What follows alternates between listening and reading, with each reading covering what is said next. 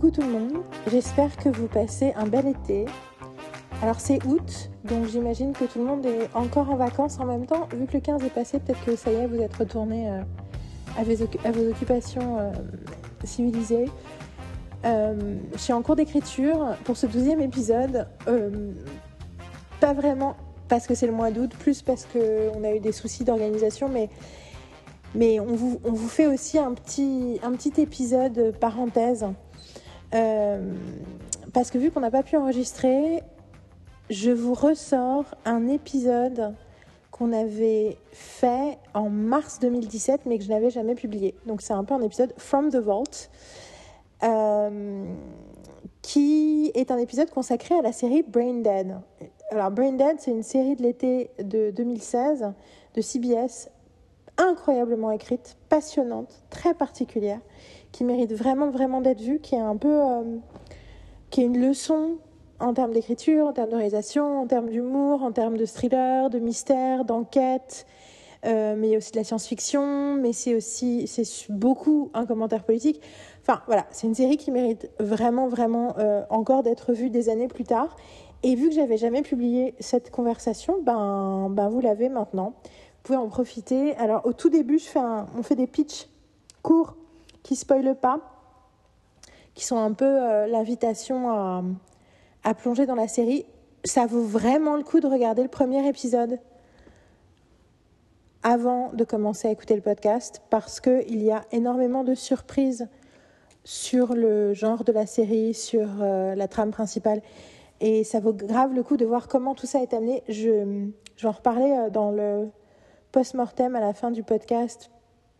Mais c'est un, un épisode que j'ai beaucoup aimé analyser en cours parce que en termes de, de dissémination d'informations, de surprendre le public, de mise en place des enjeux, c'est vraiment extrêmement dense mais magistral. Euh, et du coup, ça mérite vraiment, vraiment d'être analysé. Euh, si vous n'arrivez pas à trouver la série, envoyez-moi un message. Euh, j'ai peut-être des plans pour vous. C'est une série ouais, qui a malheureusement pas été qui est passée inaperçue alors qu'elle était la parfaite expression du moment social qui était l'été 2016. En tout cas, je viens de réécouter tout le podcast et franchement, je suis d'accord avec tout ce qu'on a raconté il y a six ans et demi. Donc, euh, ben voilà, c'est euh, euh, voilà, podcast from the vault, Brain Dead, pour un cours d'écriture numéro 12.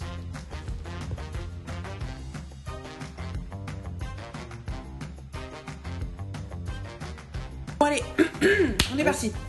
Euh, du coup, j'ai dit ça. Je vais mettre. J'ai fait le fameux truc. Je vais prendre des notes. Alors. Bienvenue dans Parlons Pop et Parlons Bien. Aujourd'hui, nous ajoutons un chapitre à notre cycle Les séries de l'été dont on parle en hiver, avec un épisode consacré à Brain Dead, la série de Michel et Robert King qui, pour tenter d'expliquer le climat politique américain de 2016, a quand même dû verser dans la science-fiction pour parler de Brain Dead avec moi, notre cher Dom qui. Euh... Ah merde, j'avais commencé à faire une blague que j'ai pas fini. Elle est très drôle. Attends. pour parler de Brain Dead avec moi, notre cher Dom qui m'a promis ne pas avoir été. Oui, mais je sais ça, je peux pas le dire sans spoiler la série en fait. Ne pas avoir été blank, blank, blank. On continuera quand on aura. Euh... On sera dans la zone spoiler. Non, je reprends pour parler Brain Dead avec moi, notre cher Dom. Bienvenue Dom. Bonjour. Alors, on a décidé de faire les choses euh, bien et donc de commencer par une phase sans spoiler pour les gens qui n'ont toujours pas vu, qui n'ont pas terminé, qui ont envie de qu'on leur argumente un peu plus les choses, bien qu'on leur a déjà bien qu'on leur a qu'on leur, leur a hein? Bien qu'on l'aurait Bien qu'on ait déjà parlé de la série dans notre best-of 2016, mais quand même. Euh, et ensuite, on va carrément se faire plaisir en parlant très très explicitement de la série. Alors, euh, pour les vraiment ceux qui aiment vraiment vraiment pas les spoilers, je vais faire un mini pitch euh, juste pour donner envie de regarder le truc sans rien raconter. Alors, c'est très très bien écrit, c'est très très bien réalisé, c'est très très bien joué. C'est une satire sociale, politique, très moderne et contemporaine, qui parle des États-Unis, mais qui est assez intéressante aussi dans un contexte européen euh, politique actuel, j'ai envie de dire. Euh, c'est une allégorie sur la radicalisation politique euh, des opinions. Et en plus, il y a une histoire d'amour, des personnages exceptionnels, ça a beaucoup de cœur. Et et vraiment beaucoup beaucoup de jugeotes aussi. Voilà, je pense que c'est un, pitch euh, où j'ai rien dit. Euh. Ah oui, si, c'est les gens qui ont fait The Good Wife, donc si vous aimez The Good Wife, là, il faut vraiment vraiment regarder. Si vous n'avez pas eu le temps de regarder cette saison de The Good Wife, Braindead n'a que 13 épisodes, donc c'est bon. Et euh, en plus, si vous avez une petite faiblesse pour les chansons satiriques, vous allez encore plus être heureux en regardant la série. Voilà, je n'en dis pas plus. Pour cela, donc maintenant, vous arrêtez le podcast. oui, c'est bien. Vous regardez les 13 épisodes. T'as pas dit qu'il y avait des 1-1 qui prenaient le 1 des 1-1 en rentrant dans le 1-1. Voilà, c'est euh, voilà, ça. Voilà. Donc euh, là, vous arrêtez, vous, vous regardez la série et, euh, et vous pouvez revenir après. Vas-y. Dom, là, c'est pour la deuxième partie. C'est ceux qui, les gens qui aiment être un tout petit peu plus spoilés pour être sûr qu'ils veulent regarder la série. Alors, dans Brain Dead, on suit le personnage de Laurel, qui est réalisatrice de documentaires, mais qui manque d'argent pour le terminer. Et donc elle accepte de travailler avec son frère, qui est donc à Washington. leur père est un politicien influent et euh, le frère, il est euh, euh, comment dire, responsable de l'opposition, je crois, c'est ça, ou un truc comme ça il est minority whip, ce qui est, ça veut dire que dans le, il est sénateur, on est d'accord, hein, c'est des sénateurs. Dans le Sénat, il est à la tête de, de, de c'est le mon Dieu, c'est très compliqué, mais effectivement, il est à la tête des sénateurs de euh, l'opposition. c'est le démocrate en chef. Euh, c'est le chef de l'opposition euh, dans le Sénat, on va dire ça. Après, j'expliquerai spécifiquement ce que ça veut dire plus tard dans le podcast. Donc, elle vient travailler avec son frère à Washington, pile au moment où des extraterrestres débarquent pour investir le cerveau des politiciens afin de préparer une invasion. Et c'est là que ça fait what the fuck. Et là, t'es là. Je trouve ça tellement crédible en fait, ça expliquerait tellement de choses. C'est pour ça que dans mon intro, j'ai dit euh, pour expliquer le climat politique, ils ont dû verser dans la science-fiction. Et en fait, ça paraît plus réaliste que la réalité. Ah, mais clairement, ouais. et euh, si, si, je devais euh, résumer un peu le truc, si on met de côté l'aspect science-fiction, c'est un petit peu The Good Wife qui rencontre. The West Wing et un petit peu The Thick of It. Quoi. C'est, ça, ça a l'énergie euh, de, The West Wing en termes de dialogue et en termes de, euh, en termes de réalisation. Euh, c'est à peu près les mêmes lieux de tournage. ça a le style et la musicalité, parce que c'est le même compositeur qui s'est attaqué à la, à la BO de, The Good Wife. Et comment dire? Et par rapport à The Thick of c'est que ça a le même, la même façon d'aborder les, comment dire, les guerres de, euh, de clochers entre euh, les, les, politiciens, entre les partis, le fait qu'on est obligé d'avoir tant de votes, donc il faut infléchir telle personne, et en même temps on ressort un peu des dossiers. C'est assez cru dans le langage, pas autant que The Covid bien évidemment, ça reste quand même une série CBS. Mmh. Mm. Oui, c'est pas VIP. C'est voilà, c'est pas VIP non plus, mais il y a un petit côté comme ça. Donc, on est d'accord, c'est Covid, ça a été créé par Arnucci, euh, le mec qui a fait. C'est ça, c'est exactement ça. C'était ça. C'est enfin. Et c'est anglais. C'est anglais, ça a duré plusieurs saisons et c'est ce qui a rendu euh, Peter Capaldi euh, comme étant la star qu'il est aujourd'hui, qui est le docteur actuel et qui sort beaucoup moins d'insanité. Mais alors, si vous voulez le voir sortir des insultes avec un accent écossais à couper au couteau, il faut absolument regarder The Thick of It parce que ça va vous, ça va vous faire la semaine. Euh, donc franchement, c'est un, un, super joli mélange, c'est euh, vraiment hyper agréable. J'ai retrouvé l'énergie euh, de The Good Wife, période saison 4, saison 5, mais alors sans aucune difficulté. Et il y a un putain de casting. alors oui, il y a des anciens de Good Wife qui, qui sont dans la série, mais pas non plus tant que ça. Enfin, c'est pas non plus ça pullule pas de, d'anciens. Bah, surtout, c'est beaucoup des gens qui ont fait des toutes petites choses dans The Good Wife et qui là ont l'occasion de faire des choses plus C'est ça, à part euh, David Lee, euh, donc, qui, qui, a à peu près la, même exposition dans The Good Wife qu'il a dans, euh, dans Brain Dead. Dans Brain Dead, il joue le père de, de l'héroïne. dans, dans, The Good Wife, il joue, comment, comment dire, l'avocat dans toute sa splendeur. L'avocat spécialiste des divorces, très riche. C'est ça, spécialiste du divorce, qui est très content quand les gens divorcent. Et, euh, et donc euh, là, il est bon, un rôle assez différent. mais malgré tout, même genre d'exposition. Mais c'est vrai qu'il y, a pas mal de, de second rôle, voire de troisième couteau de, de The Good Wife dans, dans Branded. Et il y a une héroïne que, enfin, que je trouve absolument incroyable, Marie-Elisabeth Winstead. Euh, qui n'a pas fait que des bons trucs dans sa carrière, mais qu'on a fait quelques-uns, qui est resté un petit peu sous les radars, qui, qui fait un petit peu actrice de. Euh, euh, comment dire, une B-list, comme ils diraient les Américains. Et quand tu as fini la série, tu te demandes pourquoi elle est sur la, sur la liste B, tellement moi je l'ai trouvé remarquable. à tes souhaits. Je suis désolée. Non, mais maintenant, j'allais couper l'éternuement au montage. Bah, du coup, j'ai été obligée de le garder. Parce que tu l'as trop, as trop encastré tes deux phrases ensemble. C'est pas grave. C'est, je sors d'une grippe de trois semaines. Donc, euh, le problème, c'est que généralement, je suis comme dans, les, dans la fiction, j'éternue sept fois de suite. Enfin, pas spécifiquement cette fois, mais par contre, j'éternue rarement une seule fois. Donc, je vous préviens, ne soyez pas. Et je, je, fais un bruit de petit chat quand j'éternue. Je fais. Euh, ok, mais par contre, si vous, si vous, comment dire, si vous avez compté le nombre de fois où euh, Yael est éternuée, vous pouvez faire un post, vous pouvez peut-être gagner quelque chose. Mhm. On va faire ça. Alors, du coup, euh, oui, alors moi, je voudrais parler surtout de notre ami Chaloub. Oui. Donc, il y a, alors en fait, ce qui est génial, c'est que dans le cas de Lee et dans le cas de tous les personnages, en fait, même ceux qui ne, qui ne sont pas atteints de la même façon par les extraterrestres, il y a une espèce de, de bravoure dans le jeu. Ils vont très très loin. Tous. Ils font tous des trucs un peu absurdes à des moments différents de l'histoire, qui n'entachent pas la crédibilité de leur personnage, mais qui par contre montrent à quel point ils se sentent euh, en tant que comédien en sécurité sur ce tournage, mhm. Parce qu'ils vont faire des trucs complètement hallucinants. Et j'avoue que Chaloub est assez magistral dans bah, le genre. Surtout qu'il joue trois rôles au final, euh, si tu regardes bien. Oui, et le flegme, le flegme qu'il a dans tout ce qu'il fait est assez euh, magnifique. Euh. donc euh, je, je, je, ne peux que effectivement recommander à ceux qui n'ont pas encore donné cette chance. Je pense que c'est vraiment une des meilleures séries de l'année. Mm. voire la meilleure série de l'année. moi, je l'ai mis que numéro. J'ai écrit un top 10. J'ai fait un top 10 un peu en retard sur les séries de 2016 qui. sur les séries américaines de 2016 qui montrent qu'il se passe quand même plein de trucs positifs politiques aux États-Unis un peu euh, l'autre versant de l'Amérique.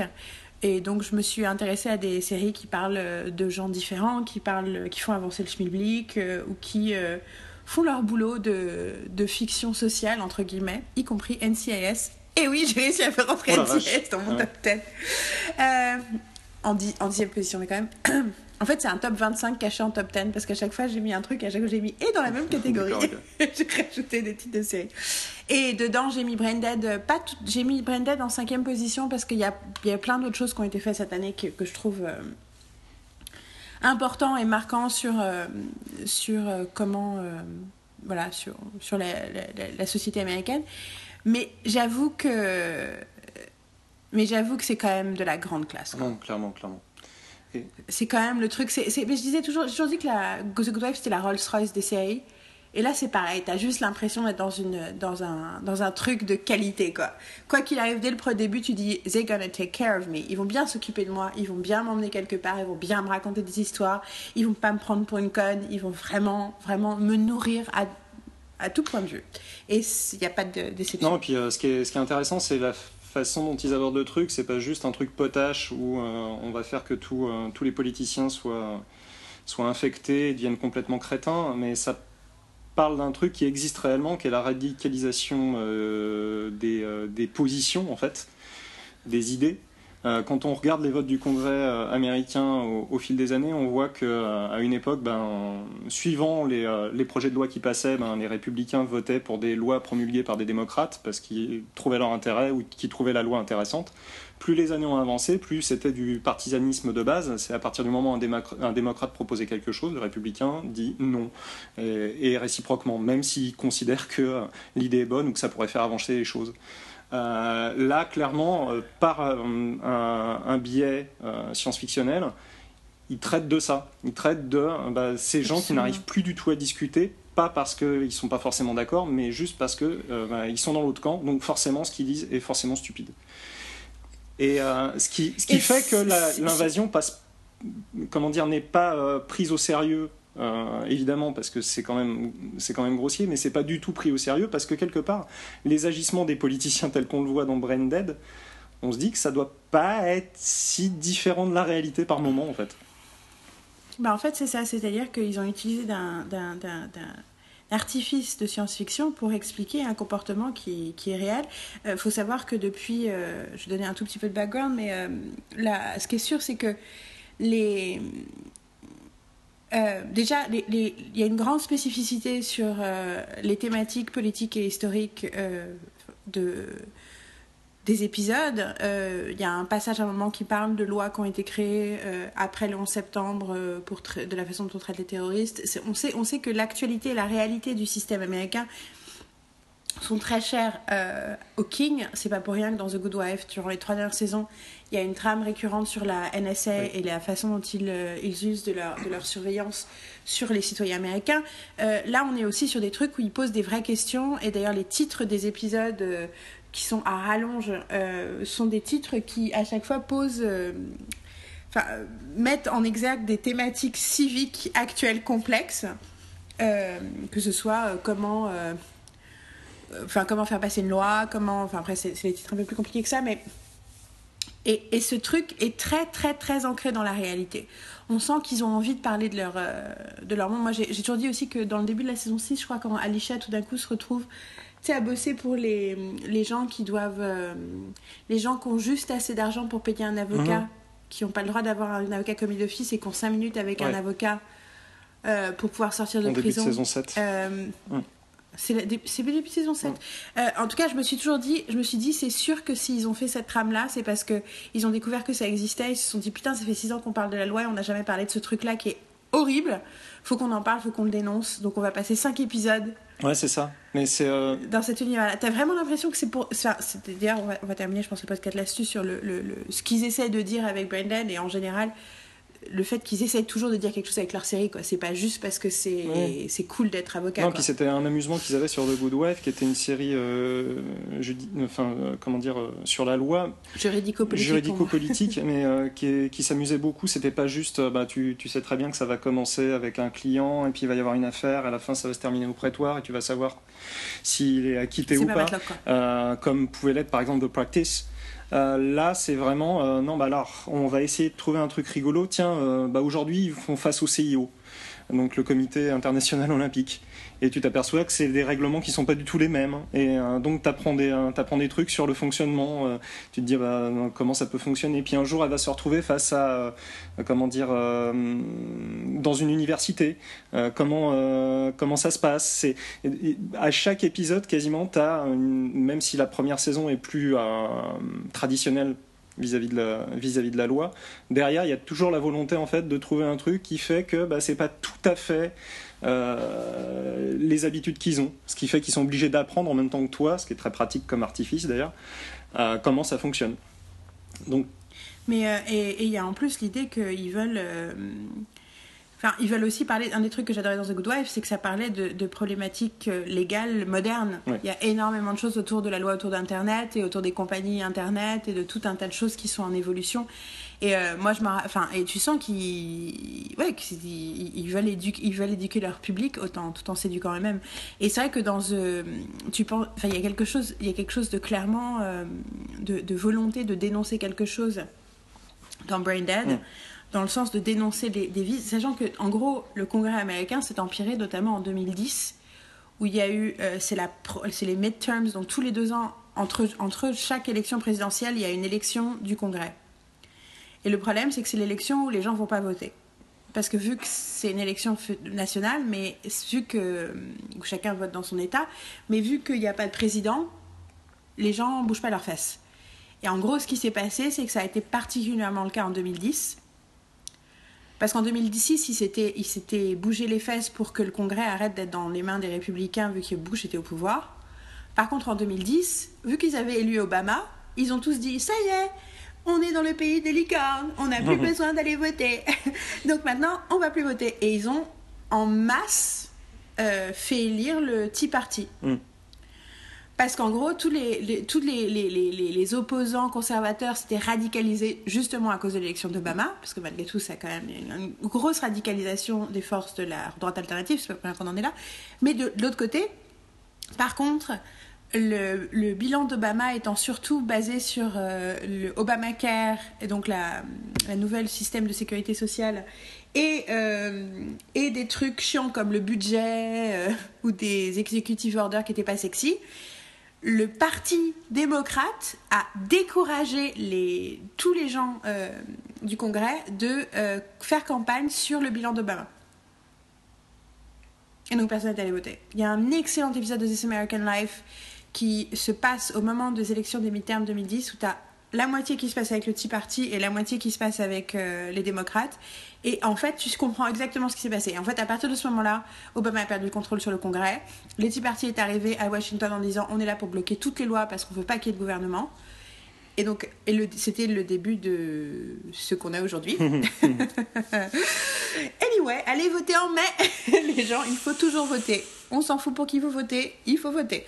Euh, et, euh, et, tout ça pour dire que c'est clairement, c'est un truc grandissant et en plus très problématique parce qu'il y a les.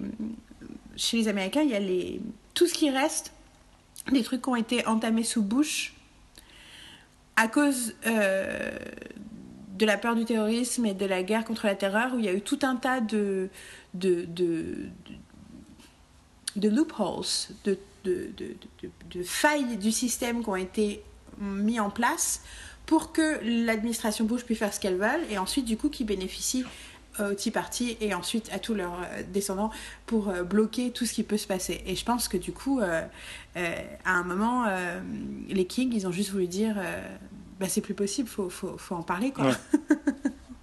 On peut pas regarder notre pays. Et, voilà. et ils n'avaient pas idée à quel point leur série. Parce qu'en plus, tu vois, Trump, dans toute la série, tu le vois comme un espèce d'exemple complètement euh, absurde de gens. Euh, euh, de, de, personnes complètement radicalisées qui dit tout un tas de choses hallucinantes. Avec des scènes très drôles où il y a comment dire, la, la femme du, du, frère de Laurel qui passe euh, dans les bureaux avec son, son nouveau-né. Et le nouveau-né, à chaque fois qu'il y a Trump à la télévision, se met à pleurer.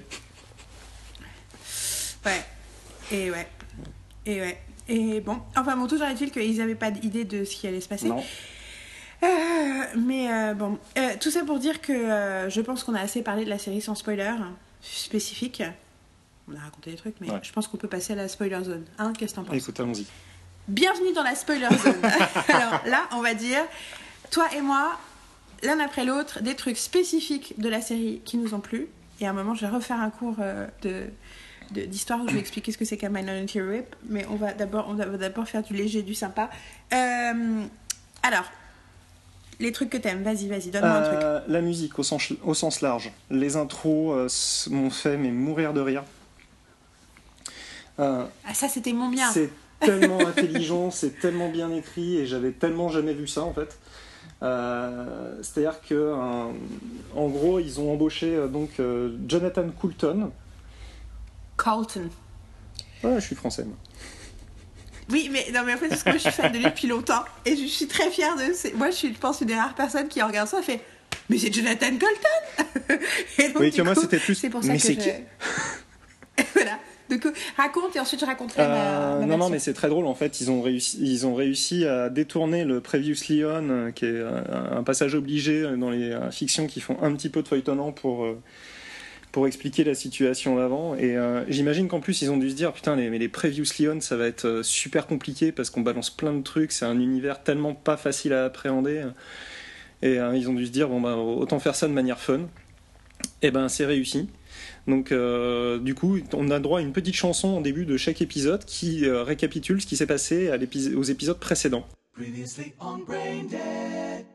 Some kind of meteor came down, no one knows where it's from. They shipped it off so they could study it in Washington. Guess what? It's filled with space bugs. Now they're loose and eating people's brains. Poor Laurel only wants to make her documentaries. She's out of money, so she works for Luke, her brother. He's a Democratic senator. She listens to constituents complain. Gareth is working for Red Wheatus, who's a senator, a southerner, a Republican, a drunk. Government is shutting down till they find a workaround. Deal they make looks like a slam dunk. Space bugs crawl into Red's brain and start controlling him. He steals a Democrat and flips him to Republican. The shutdown happens and now everybody's mad again. Laurel discovers Scarlet sleeping with her brother, and it looks like Scarlet probably has a space bug problem too. You know your day was lousy when somebody's head explodes on you. Euh, c'est efficace, c'est drôle, c'est complètement décalé. T'as même un épisode où, euh, là pour aller vraiment dans le spoiler, en gros, il trouvait l'épisode trop intense. Il a raconté ce qu'il a fait dans sa vie euh, la semaine précédente. Il y a celui aussi où il a raconté Il Gunsmoke. a raconté Gunsmoke. Ouais, c'était trop triste. J'ai regardé. Et finalement, je vais vous dire ce qui s'est passé dans autre chose. Donc ça, ouais, ça, ça se pissait dessus, vraiment. C'est Et hyper. et c'est rigolo, c'est que d'ailleurs, quand le truc de Gunsmoke arrive, c'est pile le moment où tu te dis Oh là là, c'est un peu fatigué leur truc sur euh, le Previously On, c'est toujours un peu la même ça. chose. Et là, tout d'un coup, t'as. euh, T'as un preview euh, ben, Aujourd'hui, j'ai pas envie de vous raconter la même chose. Euh, la musique pendant euh, les épisodes, euh, donc c'est toujours David Buckley donc, qui a fait la musique de The Good Wife, euh, qui est passé quand même de euh, je fais ma musique au bon tant pis comme toutes les séries CBS à euh, maintenant je fais ça avec un orchestre quasiment. T'as une, une Ouais. poussée qualitative dans la saison 4 de The Good Wife, euh, culminant dans la saison 5, et après c'est resté à, à niveau jusqu'à la fin, où on a redécouvert David Buckley en mode Ah bah ouais, mais il peut faire ça en fait.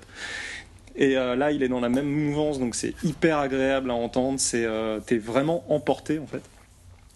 Et euh, même si je la, la chanson m'agace, mais elle m'agace de manière euh, un petit peu comme euh, It's Not Unusual dans dans, dans Mars Attacks quoi. C'est à chaque fois que tu l'entends, t'as un petit sourire sur le visage. The Cars, la Ouais, chanson you de The might Cars. think de The Cars. Ou à chaque fois que tu l'entends, tu dis je n'aime pas cette chanson, mais dans ce contexte, à ce moment-là, je la trouve géniale. Bah, ce qui est génial avec cette chanson de The Cars, donc, euh, alors pour ceux qui n'ont pas vu la série et qui écoutent quand même cette partie du podcast parce que vous êtes tarés, euh, un des trucs euh, qui fait qu'on reconnaît les aliens, c'est qu'ils sont tous, ils écoutent tous une même chanson pop des années 80 qui s'appelle You Might Think de The Cars. Donc The Cars, c'est euh, un groupe que je connais, qu'on connaît surtout à cause d'une chanson qui s'appelle Drive et qui s'appelle mon dieu que je ne peux pas chanter là tout de suite mais qui en gros c'est euh, Who's gonna drive you home tonight? Tu vois tu vois la chanson ouais, ouais, je parle? bien, ouais. Who's gonna drive you home tonight?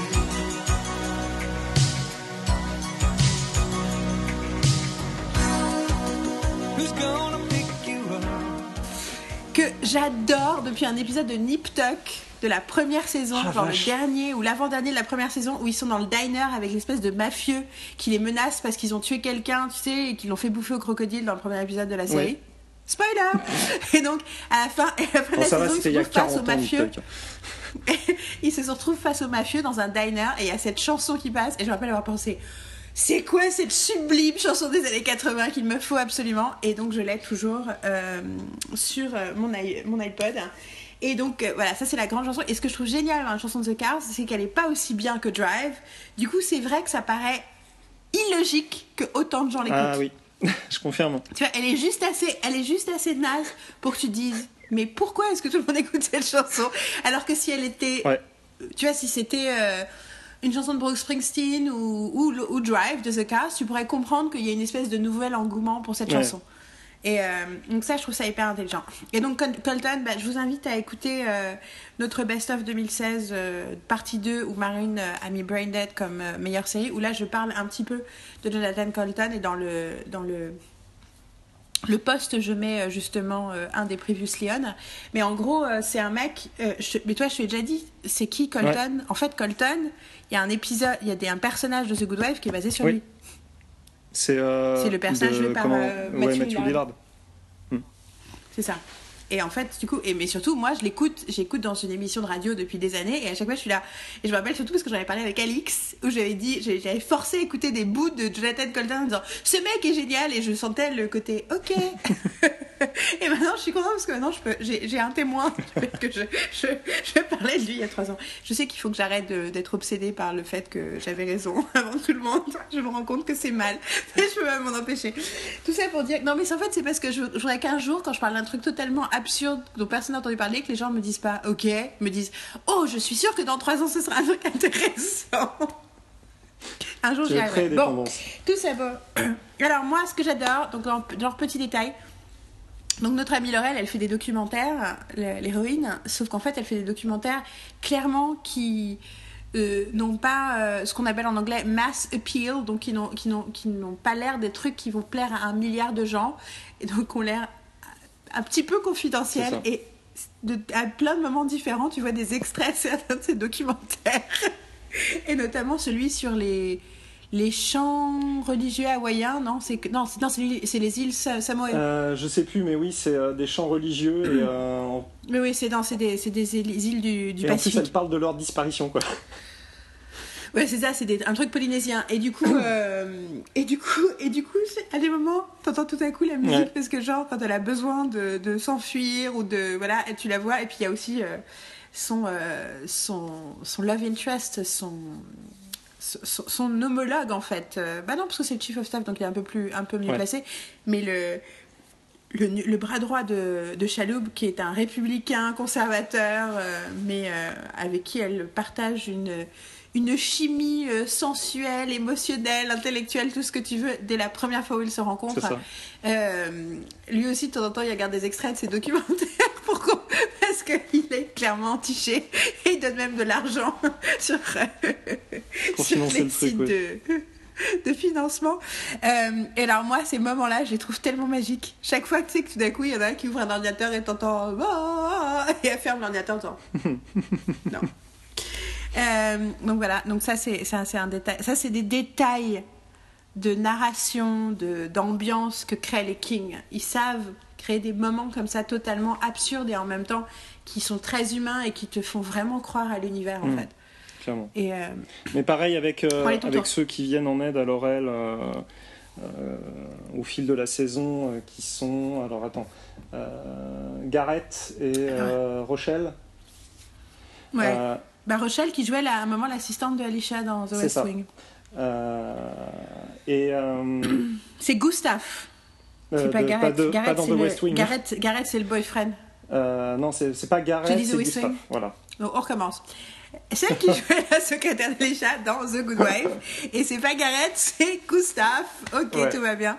et euh, qui forment vraiment un Gustave, duo mais hyper la- la- attachant la et, relation. euh, et, et très vite en fait tu, tu, tu prends peur pour eux en fait tu te demandes quand est-ce qu'ils vont être euh, ils vont être infectés est-ce qu'ils vont être infectés et ils font un truc euh, qui est génial je crois à la fin de l'épisode 4 où en fait un des personnages euh, principaux bah, enfin le personnage principal on a dit qu'on spoilait on y va Je crois que c'est l'épisode 7. L'épisode Parce que j'ai 7, mis la ouais. scène dans le. Je crois que c'est mis la scène dans le. C'est la fin de la 7, elle se fait elle se infecter. fait infecter Et dans le 8, il y a la scène de cul la plus hallucinante de l'histoire de la télévision. incroyable Je- c'est juste euh, merveilleux quoi J'ai trouvé l'extrait que j'avais mis dans le post du Best of 2016.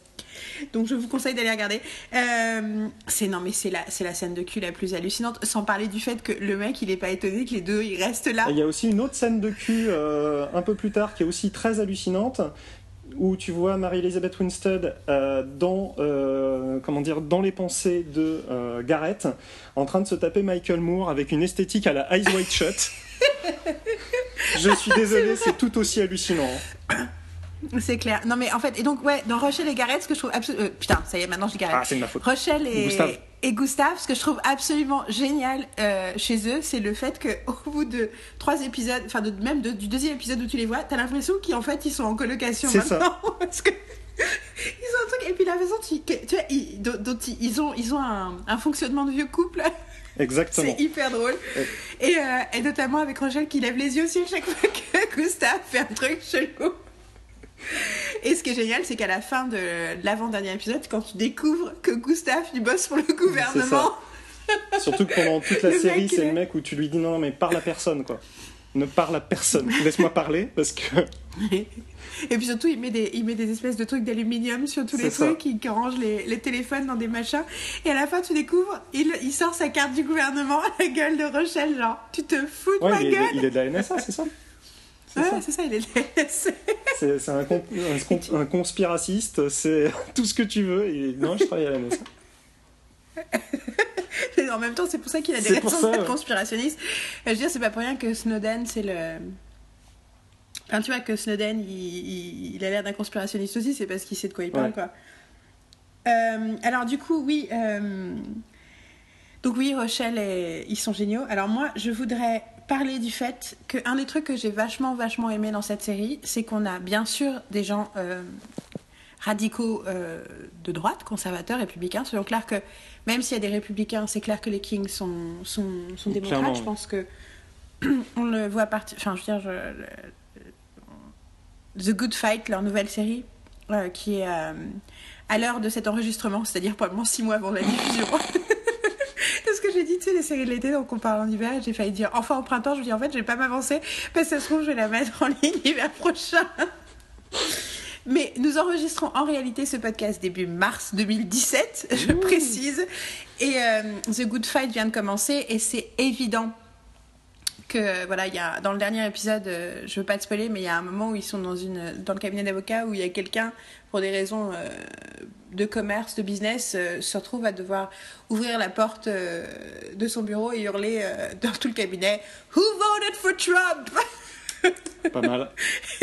et ils cherchent désespérément quelqu'un qui a voté pour Trump dans leur cabinet.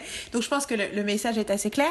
Euh, et effectivement, les Kings euh, se placent de ce côté-là. Mais il y a énormément de personnages dans euh, Brain Dead qui sont de gauche et qui sont complètement irrationnels. Et qui sont irrationnels de façon complètement crédible par rapport à ce qu'on peut trouver sur Internet. Et ce qu'on peut entendre. Donc, du coup, c'était hyper. Et notamment ce truc, ils n'arrêtent pas de parler de la Scandinavie comme un exemple ça. qui était le truc de Bernie Sanders. Genre, mais vous savez qu'en Scandinavie, on peut gratuitement faire machin. Et à chaque fois, les gens qui disent T'es sûr que c'est vrai? Parce qu'en fait, ils commencent à dire des trucs sur la Scandinavie complètement hallucinants. Genre, non, mais en fait, je pense pas que. Et tu, et tu vois que ils sont tout aussi euh, violents, Ouais. ils sont tout aussi dangereux, ils sont tout aussi intransigeants. Et en plus, mais ben, c'est, ce qui me fait rire, c'est qu'ils écoutent NPR toute la journée, ils passent leur temps à parler de. à écouter NPR, qui est bien sûr la radio pour laquelle travaille Jonathan Colton, parce que l'émission que j'écoute. Oui, il y a Jonathan Colton, c'est sûr. NPR, c'est National Public Radio, c'est un peu le Radio France euh, américain. Que je vous conseille d'ailleurs, c'est là qu'il y a This American Life, c'est là qu'il y a des tonnes de super émissions, dont Ask Me Another avec Jonathan Colton. Euh, mais du coup, euh, du coup, je trouve ça très très fort qu'ils soient pas allés justement. Enfin, c'est facile, notamment pour la télévision américaine, de taper sur les conservateurs et les républicains. Là, de taper sur les deux et de montrer l'absurdité des deux camps, et au contraire, comme ils s'entendent dans leur. euh, Bon, là, parce qu'ils sont tous infectés par les mêmes euh, insectes, mais sinon, comment ils s'entendent dans leur volonté de- d'empêcher le système d'avancer? Mhm.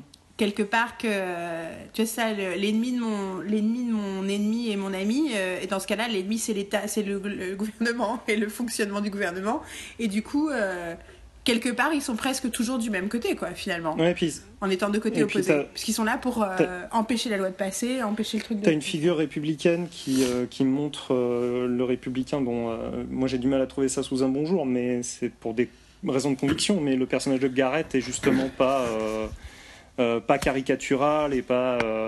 justement, il, Oui, il y a, il y a une vraie profondeur chez lui, il y a des vraies convictions, donc. Je je suis pas d'accord avec lui, mais j'ai tendance à le respecter. C'est vrai qu'après, le personnage de Tony Chaloub, bon, il part tellement en vrille, euh, enfin, dès, dès le départ, en fait, même avant euh, qu'il se fasse infecter, euh, tu peux pas le prendre au sérieux 30 secondes, vu qu'au début de la série, quand même, il est complètement alcoolique, il passe son temps à dormir et à, à s'exprimer avec la bouche pâteuse. ouais c'est clair Donc, euh, c'est voilà, c'est même pas une figure négative, quoi, parce qu'il se fait infecter très rapidement, quoi. Mais euh, non, c'est bien la façon dont il, dont il traite des deux côtés, justement. Bon, c'est clairement, euh, ça penche très clairement du côté des démocrates, mais malgré tout, ils en prennent quand même pour leur. euh, Mais et pour, pour le coup, il y a aussi ce. On n'a pas parlé encore du frère de, du frère de le sénateur, le frère Ouais. de Laurel, euh, qui est joué par Danny Euh, et en fait, lui, c'est en fait c'est un type bien qui fait des conneries, mais c'est un type Mhm. bien. Et en même temps, il trouve de l'autre côté, à un moment, il peut, en fait, pour, euh, parce qu'en fait, il, il joue sur un truc qui s'est vraiment passé il y a quelques années, c'est qu'à un moment, il se retrouve en, en- ils n'ont pas signé le budget, donc du coup, euh, tout le gouvernement est hors service. Et, euh, et en fait, il le remet en service avec un républicain qui lui aussi, en loose day, euh, passe dans la chambre du Congrès. Ils font un truc génial avec un sénateur qui est trop sénile pour dire non. Et à qui ils font dire yeah. Et à trois, ils font passer, le, ils font passer un, un accord pour euh, pouvoir relancer le gouvernement. Et c'est un républicain qui est tout aussi effaré par euh, les abus euh, de Chaloub et des autres que lui, Mm. le démocrate, peut l'être. Donc ça, c'est génial. Et du coup, je voudrais parler ouais, de cette histoire d'amour euh, incroyable. En même temps, c'est ton tour. Vas-y, dis un truc. Euh, un truc bien? Euh, Ouais. Le casting. On, on a déjà, euh, comment dire, passé un petit peu en revue de- dessus, mais alors le casting, euh, je le trouve mais euh, quasi parfait. Quoi, il n'y a pas de fausses notes. Honnêtement, euh, bon évidemment après ils ont la facilité de récupérer des seconds rôles qui étaient déjà génialissimes dans The Good Wife, donc il n'y a pas de souci. Quand tu prends Margot Martindale pour faire n'importe quoi, tu sais que de toute façon ça va fonctionner. Elle peut, Ah, j'avais oublié qu'elle était ah là-dedans. putain, mais elle peut jouer tout cette femme, c'est juste incroyable. Et Ouais, c'est clair. Euh, mais tu sens, enfin, il n'y a pas de hasard, quoi. C'est pas juste euh, The Good Wife, c'était pas un épiphénomène, c'est qu'ils ont vraiment le sens du casting. Il n'y a pas de problème. Marie-Elizabeth Winstead, c'est pas forcément celle à, à laquelle tu aurais pensé pour ce personnage. Elle est absolument parfaite. Elle est merveilleuse. C'est Ouais. impossible. euh, personnellement, c'est impossible De l'aimer. pas tomber amoureux d'elle au bout du troisième épisode. Enfin, c'est Ouais. incroyable, quoi. Tu, euh, comment dire, son, son, son équivalent, enfin son, son love interest, donc euh, Aaron Veidt, je ne le connaissais de nulle part. J'imagine que euh, il a dû. Ah, tu n'as pas vu Gossip Girl? Non, clairement pas. clairement pas. Euh, non, non, non, non, non, non. Soyons sérieux cinq minutes. Euh, Non, alors, alors, ne commence pas à là-dessus. C'est que j'ai découvert que euh, Romain Chéron était d'accord avec moi sur euh, le fait que le vrai couple de Gossip Girl, c'était Blair et Dan. Et tu peux pas savoir à quel point. Déjà, je savais qu'il aimait Taylor Swift et je suis hyper heureuse de ça. Mais alors maintenant, que je sache ça sur lui, mais ça, ça, ça- il rentre dans mon estime euh, fois 1000, quoi. Tout ça pour dire qu'il y a des gens très bien qui s'intéressent à Gossip Girl. Vas-y, au point d'avoir un couple préféré. donc, euh, lui aussi est très très bon, justement. Le côté un petit peu mâchoire carrée, euh, en même temps euh, républicain de base. Bah, c'est très drôle parce que il- le rôle qu'il avait dans Gossip Girl, c'était un fils de bonne famille qui était destiné au. Congrès. Il s'appelait Trip Vanderbilt et c'était genre euh, une des grandes familles, euh, enfin un des personnages était- c'était son cousin et tu voyais euh, toute la machination euh, familiale des, de la, la pseudo-aristocratie new-yorkaise pour justement euh, qu'il puisse, qu'il n'y ait pas de scandale, qu'il puisse être élu, qu'il puisse... Donc en fait assez proche, tu vois, ce côté... euh, le, le, le, le petit mec blanc qui est, qui est, qui est fait pour faire de la politique, de son rôle dans, dans Brain Dead, Mm. en fait. Après, euh, bon, on a parlé de Tony Chaloub, euh, mais juste incroyable.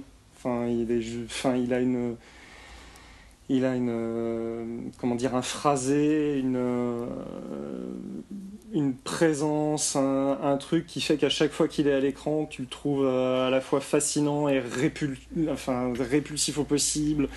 Il est, il est juste remarquable, drôle, euh, gênant, tout ce que tu veux. Et euh, bah, son opposante, euh, Yann Maxwell, que je ne connaissais pas, Moi non plus. euh, qui est parfaite aussi.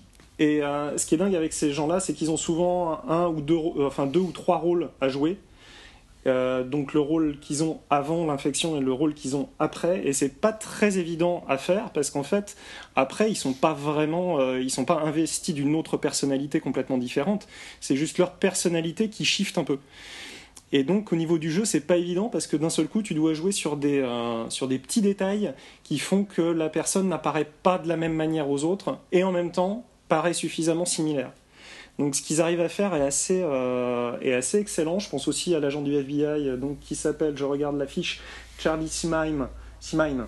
Euh, Oui, lui, on, le connaît d'autres séries aussi. Je sais plus de quoi d'autre. mais- Ouais, ça- ça- sa tête me dit quelque chose, mais, euh, mais c'est pareil, quoi. C'est, euh, au début, il a un- comment dire, son attitude change pas forcément, mais il y, a un petit, il y a une petite modification quand même dans son comportement. Et c'est pareil, c'est, tout ça, c'est, c'est fait avec une certaine subtilité, et en même temps suffisamment pour que tu t'en rendes compte. Donc vraiment, c'est, euh, ouais, au niveau du casting, je disais, je disais déjà ça de The Good Wife, que ça soit le casting principal ou les seconds rôles, qui sont pour moi, à, chaque fois, c'était des sans faute parfaits, ben là encore, c'est frappant sur, sur Branded, quoi. C'est pas juste une. comment dire, un hasard, quoi. C'est qu'ils font ça bien. Alors, je tiens à dire que Yann, Jan ou Yann, je ne sais pas, Maxwell, euh, donc elle a été dans The Good Wife dans deux épisodes.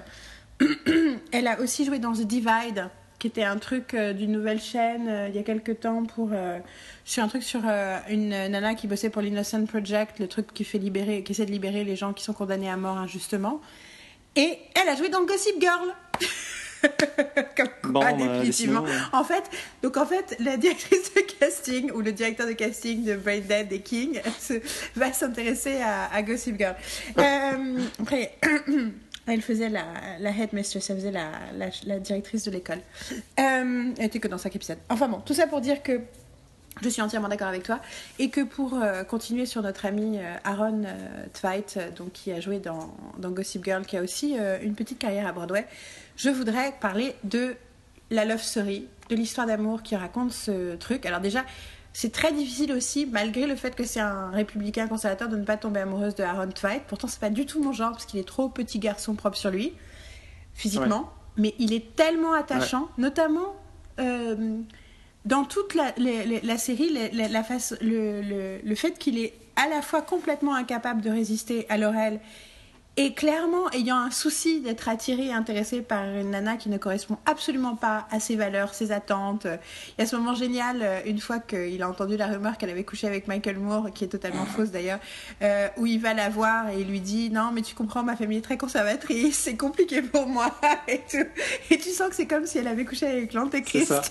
C'est exactement ça. et tu vois à quel point, en même temps, il a envie et il, est, il, a, il, a, il, a, tout le temps ces espèces de regards de, de petits chiens perdus en la regardant genre ah mais j'ai envie ah bah, de, m'approcher et en même temps voilà il a tout un tas de soucis par rapport à ça et pour moi, clairement, c'est ce que j'adore dans cette histoire d'amour, c'est déjà elle est hyper agréable à regarder parce que tu as le côté euh, le côté screwball comedy, le côté euh, comédie américaine. Donc je, la screwball comedy, c'est le genre de comédie américaine des années 40, euh, genre les trucs avec Catherine Hepburn et James Stewart et Cary Grant. pour citer le casting de mon film préféré de tous les temps, Fidelity Story, ou Indiscrétion française, qui est un titre débile, passons. Et, euh, et, du coup, il y a un côté où ils se détestent, ils s'aiment, ils savent pas, ils essayent, ils s'embrassent, mais non, en fait, c'était juste pour rire, et puis finalement, non, ils s'embrassent quand même, et puis en fait, c'est de sortir ensemble. Enfin, tout un tas de trucs qui sont la recette de base euh, de ce genre de comédie romantique euh, qu'on trouve de quand il rencontre Sally à Star Wars. Et euh, parce que clairement, tout Empire Strikes Back, euh, la relation entre Luke et, Leia, euh, Luke et Leia. Mon Dieu, sacrilège entre Anne et Leia est complètement basée sur exactement le même modèle. Et, et en fait, en même temps, il y a un vrai truc profond sur. En fait, c'est ça la prescription des Kings. Si vous n'êtes pas d'accord politiquement, c'est pas grave. Vous pouvez vivre ensemble, vous pouvez être ensemble. Regardez, eux, ils arrivent à s'aimer. Enfin, en tout cas, ils, vont tout faire pour essayer de s'aimer. Et quelque part, c'est pas juste une love story pour avoir une love story. Pour moi, c'est là qu'est le vrai message. Mhm. Parce que si tu réfléchis, tout le reste, euh, à la résolution à la fin de la série, tout le reste est finalement euh, un peu mitigé, nébuleux. Euh, le frère change de carrière, l'autre finalement, sans la moitié de son cerveau, continue à être sénateur. Et finalement, le vrai truc qui se passe, qui change, qui a changé, c'est que eux, ils sont ensemble alors qu'elle continue à croire en ses valeurs et continue à croire en, les siennes. Et je pense que ça, c'est. Du coup, c'est beau d'avoir élevé cette histoire pour être plus qu'un gimmick, pour être un vrai message positif à la fin de la série. Bon, après, c'était avant l'élection de Trump. T'as un peu envie de savoir dans quel état ils sont maintenant, mais euh, autant euh, euh, bon là je vais spoiler massivement plus mais de toute façon, on Voilà, non mais c'est euh, pour aller jusqu'à la fin. On dit spoiler zone et après, après on, se, on, se, justifie sur le fait que spoil. clairement, euh, à la fin de la première saison, tu peux te dire que ça fonctionne en tant que one shot. Il y a une vraie fin, il y a même un vrai épilogue. Euh, la, la, fin de la saison 1 appelle pas forcément nécessairement à une saison 2, si ce n'est pour suivre à nouveau les personnages. Euh, mais euh, globalement, c'est voilà, les storylines sont bouclées, le, comment dire, l'histoire principale est, est, terminée aussi. Par contre, avec l'élection de Trump, je me, je me, dis, ça aurait été quand même sympa d'avoir une saison 2 rien que pour les voir traiter ça et, et, pousser le bouchon un petit peu plus loin là-dessus. Mais bah en fait, non, mais tu sais, c'était quoi qui était prévu sur les trois, les trois... En fait, ils avaient trois, quatre saisons ah prévues. Ouais, punaise. Et la saison 2, c'était Wall Street. D'accord. La saison 3, c'était Silicon Valley. D'accord. Et la saison 4, c'était Hollywood. D'accord. Avec des castings différents chaque fois. Je suis pas sûre. D'accord. Je pense que c'est pour. D'ailleurs, tu, tu, te rappelles, la fin du premier, du, du, du, de la première saison se termine avec euh, Luke qui arrive à Wall Street. Oui. Et ben en fait, c'était l'amorce pour la saison 2. D'accord. D'accord. Et là, tu fais Ah euh, Ouais, ouais, ouais, un peu plus déjà. je veux voir la saison sur Wall Street, je veux voir la saison sur la Silicon Valley, et je veux voir la saison sur Hollywood. Euh, ouais, tu ouais, ouais. non, mais. Alors, moi, ma théorie, c'est que. Euh, première théorie. Euh, on est à un point de la culture populaire américaine très, très, très spécifique et très unique où la plupart de la culture populaire n'est pas d'accord avec le climat politique de la population. Mm. Et ça, en fait, c'est jamais arrivé.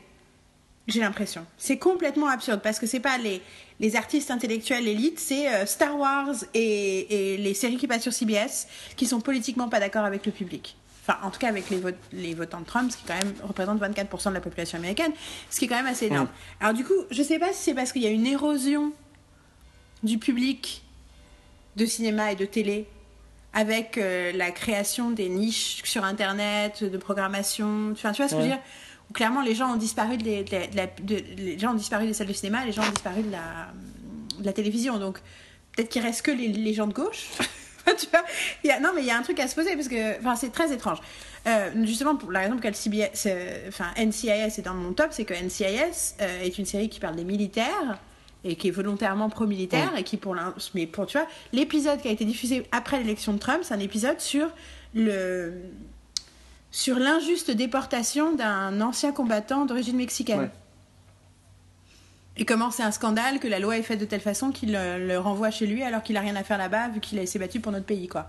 Donc il y a, y, a des, y a des tonnes de sujets volontairement euh, bah, progressistes donc, du coup, tu te poses vraiment des questions là-dessus. Et du coup, euh, ce qui est en train de se passer, à mon avis, c'est qu'au contraire euh, d'un assagissement, enfin, il y a deux possibilités. Soit les séries vont s'assagir et avoir peur, prendre peur et essayer d'être plus du côté de cette nouvelle tendance. On n'espère pas. Ou alors, même les. Ils vont continuer dans. Parce que c'est leur créneau. Ils vont continuer dans le sens combattant et assumer ce côté politique euh, anti euh, bah, et Trump en gros.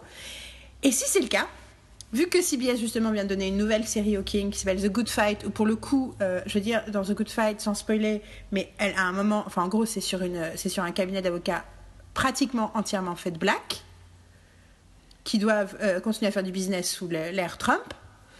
Euh, donc on est quand même dans un truc euh, clairement volontaire. Enfin, en plus le générique même est une est une espèce d'incarnation du trauma euh, de, de, du changement politique qui vient d'avoir aux États-Unis avec l'explosion visuelle d'objets qui représentaient une forme de succès et de stabilité financière et professionnelle qui explose.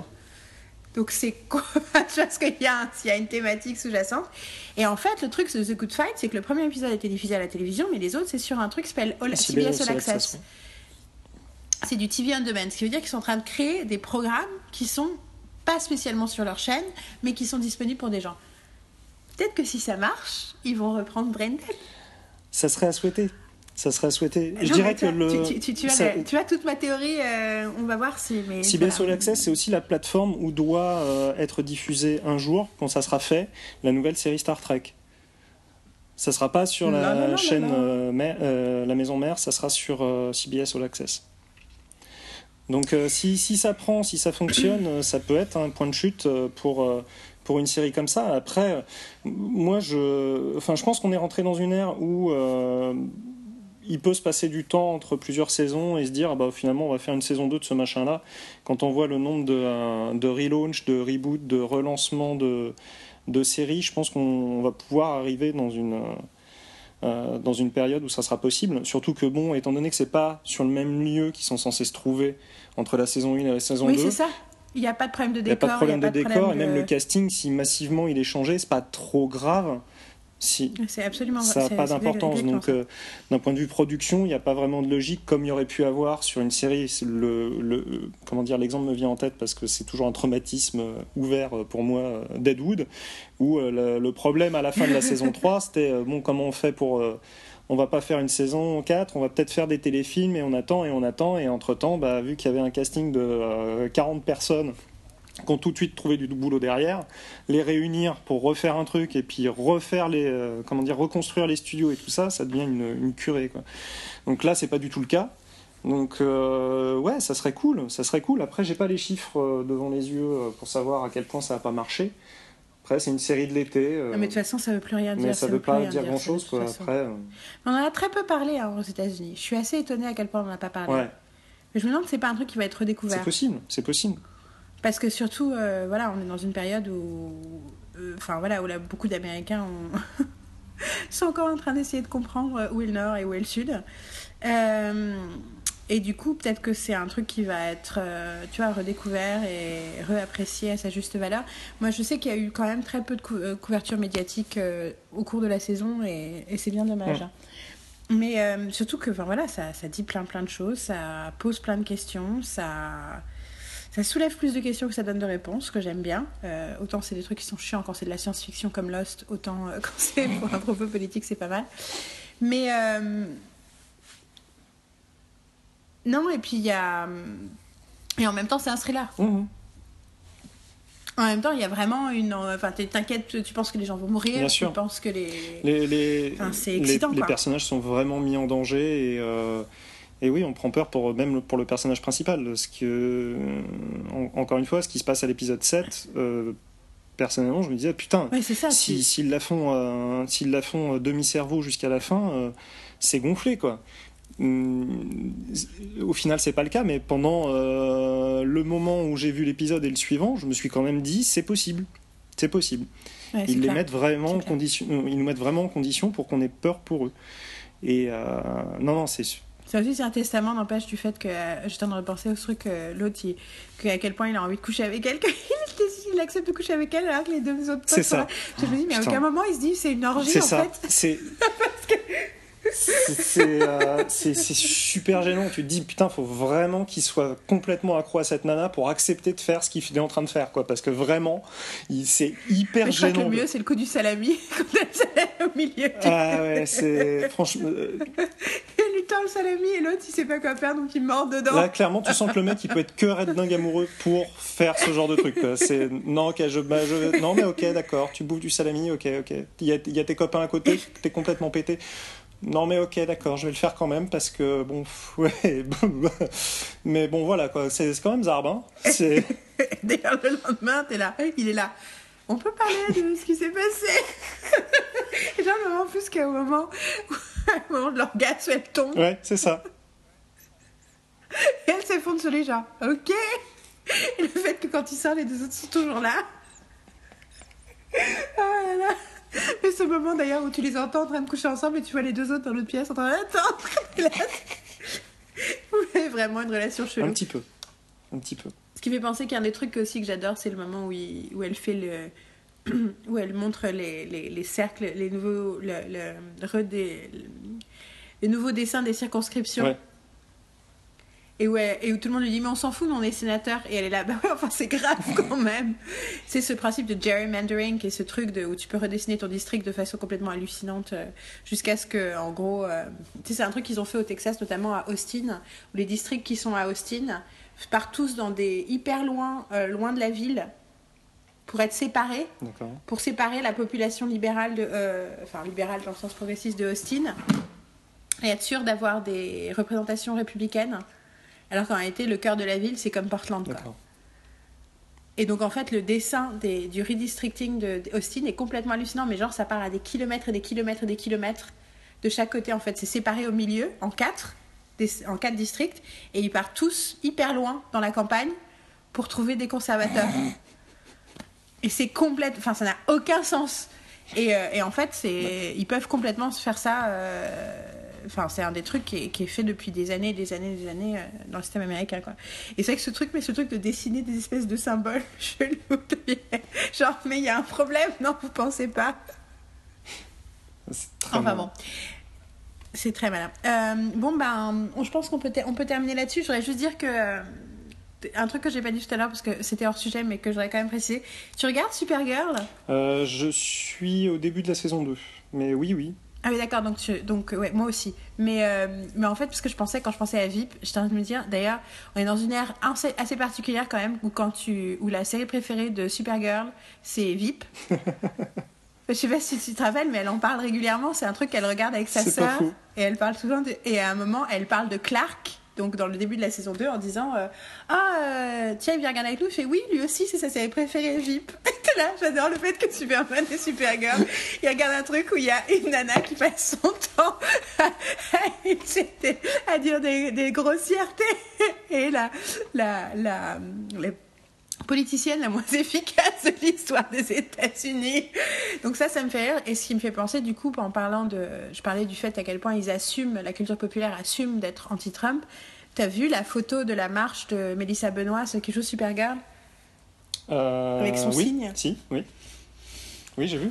Donc pour ceux qui l'ont pas vu, le signe c'est euh, Trump, Donald, euh, try, to- try and grab my pussy, it's made of steel. Donc en gros, euh, vu qu'il avait euh, de façon assez célèbre dit dans, une, euh, un, enregistrement que pour choper une nana, il suffisait de lui attraper la chatte, soyons clairs, c'est ça que ça veut dire. Et elle, elle a dit, et Melissa Benoît, Supergirl, a fait un signe avec écrit Vas-y Donald, essaye de me l'attraper, moi elle est faite d'acier. Et là, t'es là. Wow les, les... Enfin, c'est incroyable en Ouais, fait. je- Euh, dans quelle période euh, on, a, on vit en fait. Le fait l'histoire d'une héroïne, une actrice Mm. héroïne, d'un truc CW, donc censé être euh, pour les ados, euh, d'un point de vue, j'ai envie de dire traditionnellement français, un truc, un truc inoffensif et non politique. Aller dans un truc politique. Quand tu penses aux, aux actrices et aux acteurs des années 70, dont la carrière a été ruinée parce qu'ils ont osé être contre la guerre du Vietnam, et l'autre, elle, elle dit directement au président, parce que ce jour-là, il était déjà président, euh, essaie d'attraper ma chatte, elle est faite en, elle est en acier. Elle était là, wow Oui, mais c'est aussi parce que euh, quelque Sachant part. que c'est un terme que je n'utiliserai jamais en dehors d'une traduction littérale d'un truc écrit en anglais. Mais quelque part, en fait, euh, enfin, c'est aussi Trump qui, euh, qui, qui, qui, qui montre l'exemple, quelque Qui part. invite.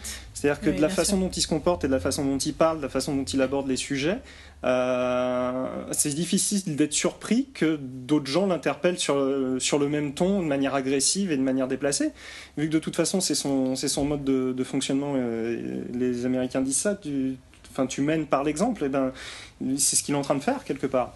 Donc euh, c'est pas si surprenant que ça, c'est au bout d'un moment, tu ouvres les vannes, bah oui, bah, pourquoi on réagirait pas de la même manière? Si tu manques de classe et de prestance dans ton, dans ton job, pourquoi nous on ferait preuve de classe et de... Non, bah on va t'interpeller de la même manière que tu nous interpelles.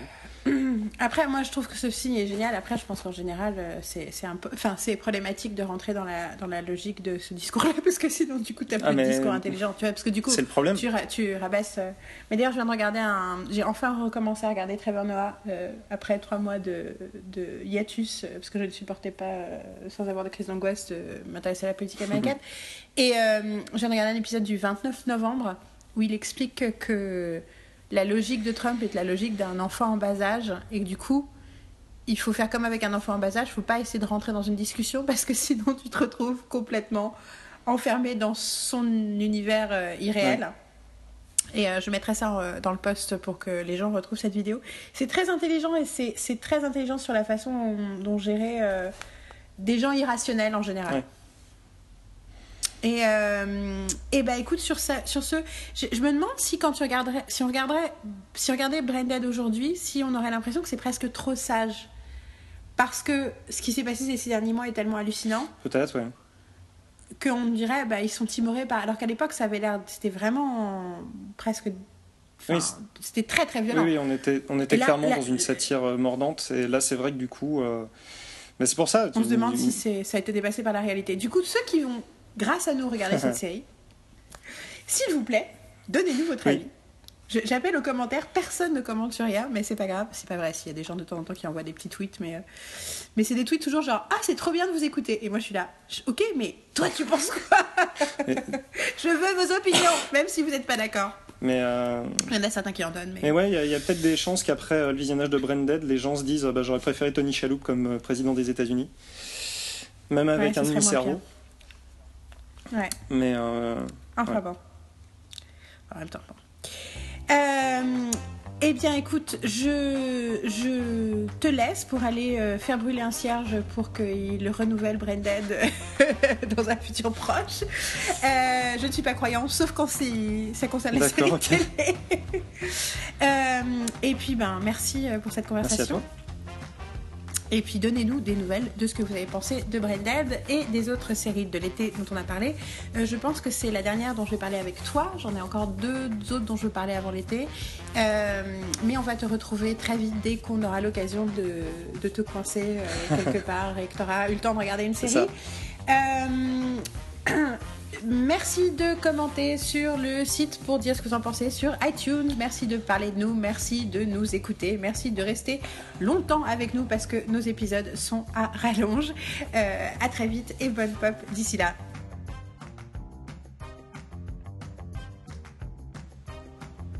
Retour au présent.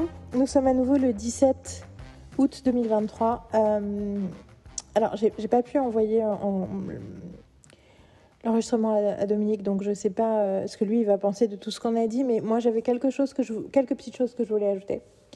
Euh, la première chose que je voulais ajouter, c'est que j'avoue, c'est très satisfaisant de voir que je suis vraiment d'accord avec moi-même sur plein de choses, notamment de mes obsessions préférées. Euh, Il y a des choses qui ne changent pas. Ça m'a quand même fait beaucoup rire le moment où je dis oui, bon, ça se trouve, je vais mettre un an à publier le podcast, sachant que j'ai mis six ans et demi.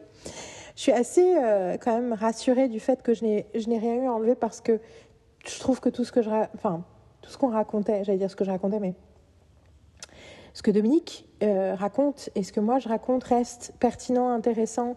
Euh, je pense que ça vous. Voilà, on spoil beaucoup, donc j'espère que vous allez regarder la série, mais même si vous la voyez pas, je pense que ça, ça dit des choses sur, sur, euh, sur le type de qualité euh, qui, font, euh, qui font une série remarquable. Ça m'a aussi fait rire le moment où je dis bon, nos épisodes sont un peu à rallonge parce que, enfin, à l'époque, un épisode de 1 heure, une heure, c'était considéré comme long pour moi. Et j'ai largement dépassé ce genre de modèle depuis, donc ça m'a fait bien rire. Euh, Qu'est-ce que je veux dire? À un moment, je parle du fait que je vais faire deux autres podcasts sur des séries de l'été. Je ne sais absolument pas de quoi je parle, ça me fait beaucoup rire aussi. Euh, j'ai rajouté aussi, je pense, à la fin de ce podcast, après ce post-mortem, vous allez entendre des morceaux de l'enregistrement d'origine, ou notamment euh, le début de l'enregistrement, où on organise ce qu'on va dire pendant l'épisode. Et parce que je trouvais ça intéressant de voir, ben, quelque part, c'est un peu ce qui se passe, ce qui se passe généralement euh, au début de nos épisodes actuels. On nous entend commencer l'épisode par euh, de quoi on va parler aujourd'hui. Et là, je trouvais ça rigolo que vous ayez une version 2017 de ça. Euh, Qu'est-ce que j'ai noté d'autre? Quand je parle des théories, je parle du fait que l'industrie va soit devenir plus militante, soit essayer d'apaiser de, les votants Tr- Trump et de ressembler à Trump. Et en fait, euh, je décris euh, quelque chose que, entre-temps, j'avais euh, décidé de nommer le post-Trump stress disorder, le PTSD, mais avec, en utilisant euh, Trump à la place de trauma. Et notamment sur le fait que dans, mes, dans mon petit document que j'écris, que j'ai écrit pour mes, pour mes stagiaires et que, et que je pense que je vais mettre dans mon bouquin sur une histoire euh, rapide de, de- des séries américaines, je vois pour moi la phase depuis 2018 comme une phase euh, où on voit beaucoup de phénomènes de séries qui sont pour moi des post-Trump euh, stress disorder euh, series, et notamment des séries sur des gens compétents, sur la compétence. Et je pense spécifiquement aux séries FBI, à, aux séries à New Amsterdam, aux séries 911. C'est aussi des, des séries sur des gens compétents euh, qui sont émotionnellement intelligents. c'est des séries que j'ai pas regardées en entier. Donc je suis sûre qu'il y a des moments où il y a des, des petits coups de mou, mais quand même. en général, je trouve que c'est des séries qui attaquent assez bien leur sujet. Je mettrais aussi euh, Magnum PI Nouvelle Génération dans la même catégorie parce euh, parce qu'il y a beaucoup d'intelligence émotionnelle et de compétences, même s'il y a des trucs euh, pas très crédibles, mais on s'en fout, c'est tellement génial. donc c'est très intéressant de m'entendre parler de cette théorie parce que c'est vraiment un vrai truc que j'ai que j'ai aimé observer par la suite. Par contre, en ce qui concerne les Kings, c'est intéressant parce qu'à un moment, je, parle du fait que je me demande dans quel état ils sont après Trump. Et pour le coup, j'ai dû, enfin, j'ai arrêté de regarder les séries des Kings. Euh, The Good Fight, j'en ai vu une, deux saisons, mais il y avait quelque chose d'assez euh, malaisant pour moi dans ces séries. Alors, Evil, j'en parle même pas, qui en fait fait que c'était beaucoup trop dark et déprimant pour moi. Je n'aime et pour moi, du coup, c'est vraiment euh, J'avoue que je ne peux pas m'empêcher de penser que l'élection de Trump les a fait basculer euh, vers une perception bien plus sombre de l'humanité que ce avec lequel je suis confortable dans ma fiction. Sachant qu'il faut savoir aussi que en réalité, avec le recul aussi, j'ai beaucoup de problèmes avec la fin de The Good Wife. J'adore The Good Wife, j'aime pas du tout la fin. C'est vraiment difficile quand on n'aime pas la fin. Euh, je pense que le prochain podcast en cours d'écriture, on va parler de la longévité des séries et notamment euh, des problématiques de fin et de dernière saison. Et du coup, euh, et du coup peut-être que je rementionnerai The Good Wife à ce moment-là. Qu'est-ce que j'ai été d'autre? Oui, par contre, à un moment, il parle d'homme de la série Star Trek qui va être sur CBS All Access, et c'est Star Trek Discovery. Et je suis pas sûre d'en avoir déjà parlé, mais Star Trek Discovery, je pense qu'on a un peu parlé avec Marine. C'est une série exceptionnelle. Alors, je n'ai pas fini la saison 2. Pour plein de raisons. Tout ce que j'ai vu de cette série était génial. Je trouve le début très lent. Donc, ok, pas tout ce que j'ai vu. À partir de l'épisode 4, mais ça vaut tellement le coup. J'ai tellement aimé. Et justement, c'est intéressant parce que je parle du côté hyper politisé de The Good Fight. Et Star Trek Discovery aussi est hyper. Euh, engagée sur les valeurs progressistes, en tout cas dans les deux saisons que j'ai vues. Et Marine, je crois qu'elle avait une saison de plus. Donc euh, voilà, c'est une série qui vaut vraiment, vraiment euh, le coup de regarder, même si faut un peu tenir le temps du pilote, qui est, je trouve, très long et qui est narrativement problématique, parce que tout simplement c'est un préquel. C'est-à-dire que le pilote se passe un an avant le début de l'histoire, et moi je trouve que c'est toujours une mauvaise idée. après, quand on est Star Trek, on peut se permettre des choses comme ça, mais moi je pense que ça, ça sape l'efficacité narrative. Qu'est-ce que je voulais dire d'autre? Oui, le pilote est parfait à analyser. Ce qui est très intéressant d'analyser aussi, c'est en termes de structure, de voir où sont les actes. Euh, je vais du coup, pendant que... Il faudrait que j'aille chercher dans mes notes parce que j'ai quelque part l'analyse de Brain dans mes anciens cours. Hmm, je vais mettre pause et je vais aller chercher. Donc je suis allée euh, regarder mes notes et je me suis rendu compte que ben je savais pas où elles étaient. Par contre que j'avais le PDF du pilote. Donc à mon avis si vous cherchez sur internet Braindead Script Pilot, euh, vous allez le trouver. Il fait 66 pages. Enfin le document fait 67 pages mais il y a 66 pages de script. Et je suis allée regarder le minutage euh, de l'épisode même pour voir justement ben, à quoi ça ressemblait. Et je suis allée vérifier si justement les actes et les teasers s'arrêtaient au même endroit. Je sais que par exemple dans The Good Wife, euh, c'est pas exactement euh, la même structure en actes. Ce qui arrive régulièrement parce que ben entre ce qui semble une bonne structure à la lecture, parfois au montage, ça fait pas le même effet. Je trouve particulièrement brillant euh, la structure de cet épisode en termes de où ils mettent les actes et où il y a les écrans noirs donc.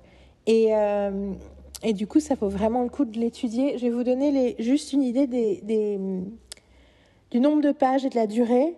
Et ensuite, pour, ensuite, je vais rentrer dans le détail un tout petit peu de c'est quoi ces fins d'acte.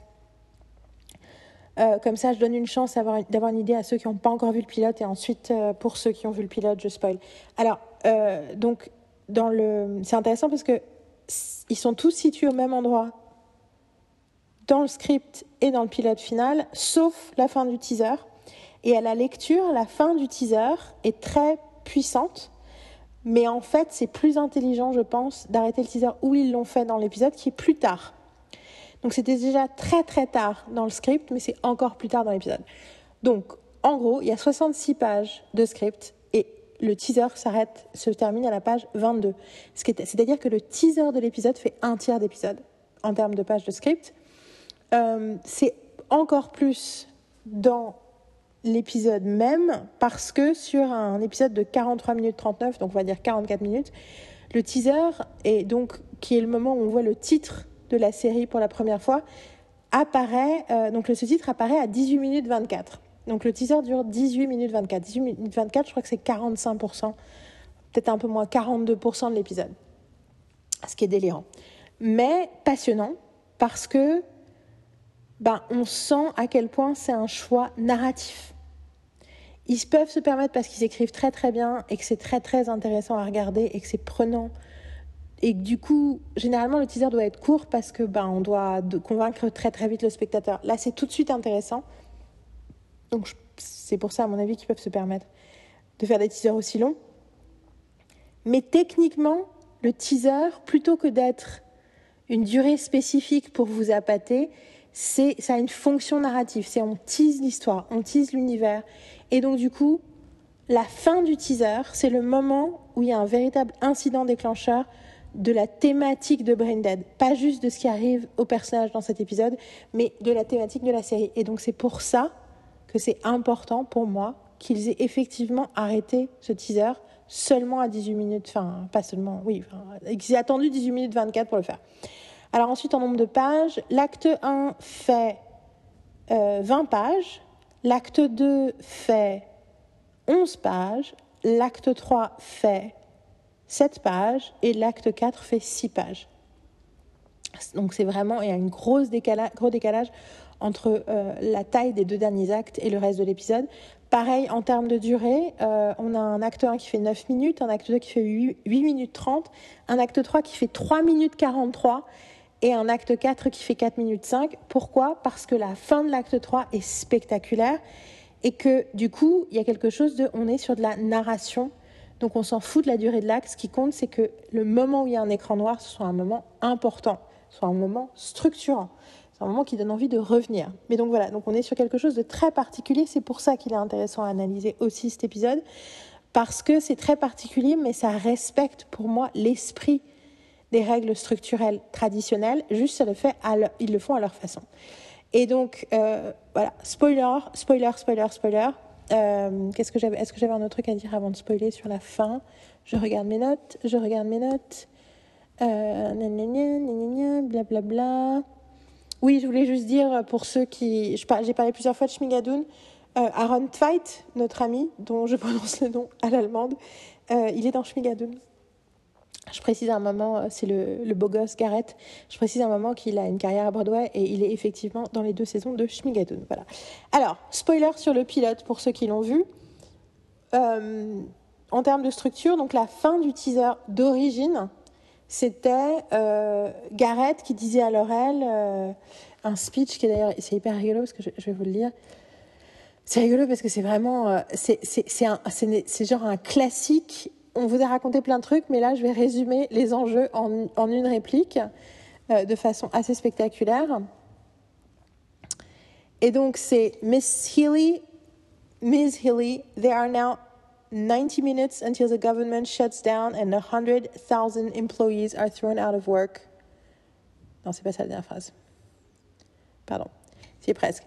Miss Healy, 100,000 jobs depend on you getting to your brother in 90 minutes and convincing him to take this deal. You're the go-between, so if I were you, I'd run. Voilà, ça c'était la fin du, du teaser d'origine et je peux comprendre parce que ça fait, c'est très cool comme fin de teaser. Mais là où c'est beaucoup plus brillant la version finale, c'est que la fin du teaser, c'est que en gros le gouvernement shut down, qui est la raison pour laquelle le laboratoire du docteur qui a la météorite où il y a les bestioles qui vont envahir tout le monde, euh, ben shut down et que du coup la météore, météorite est en dehors, enfin la, boîte est ouverte et les bestioles, euh, les bestioles euh, en sortent et vont en gros envahir la ville. Et on voit donc les bestioles sortir de la météore et météorite. Je crois que c'est météorite quand c'est tombé et météore quand c'est dans l'espace, mais je suis pas sûre. Euh, d'un météorite et euh, s'échapper par la fenêtre et on les voit On voit les cherry blossoms parce que les cerisiers vont être très importants. Et plus haut plus, et plus loin, parce que c'est les cherry blossoms portent les bestioles.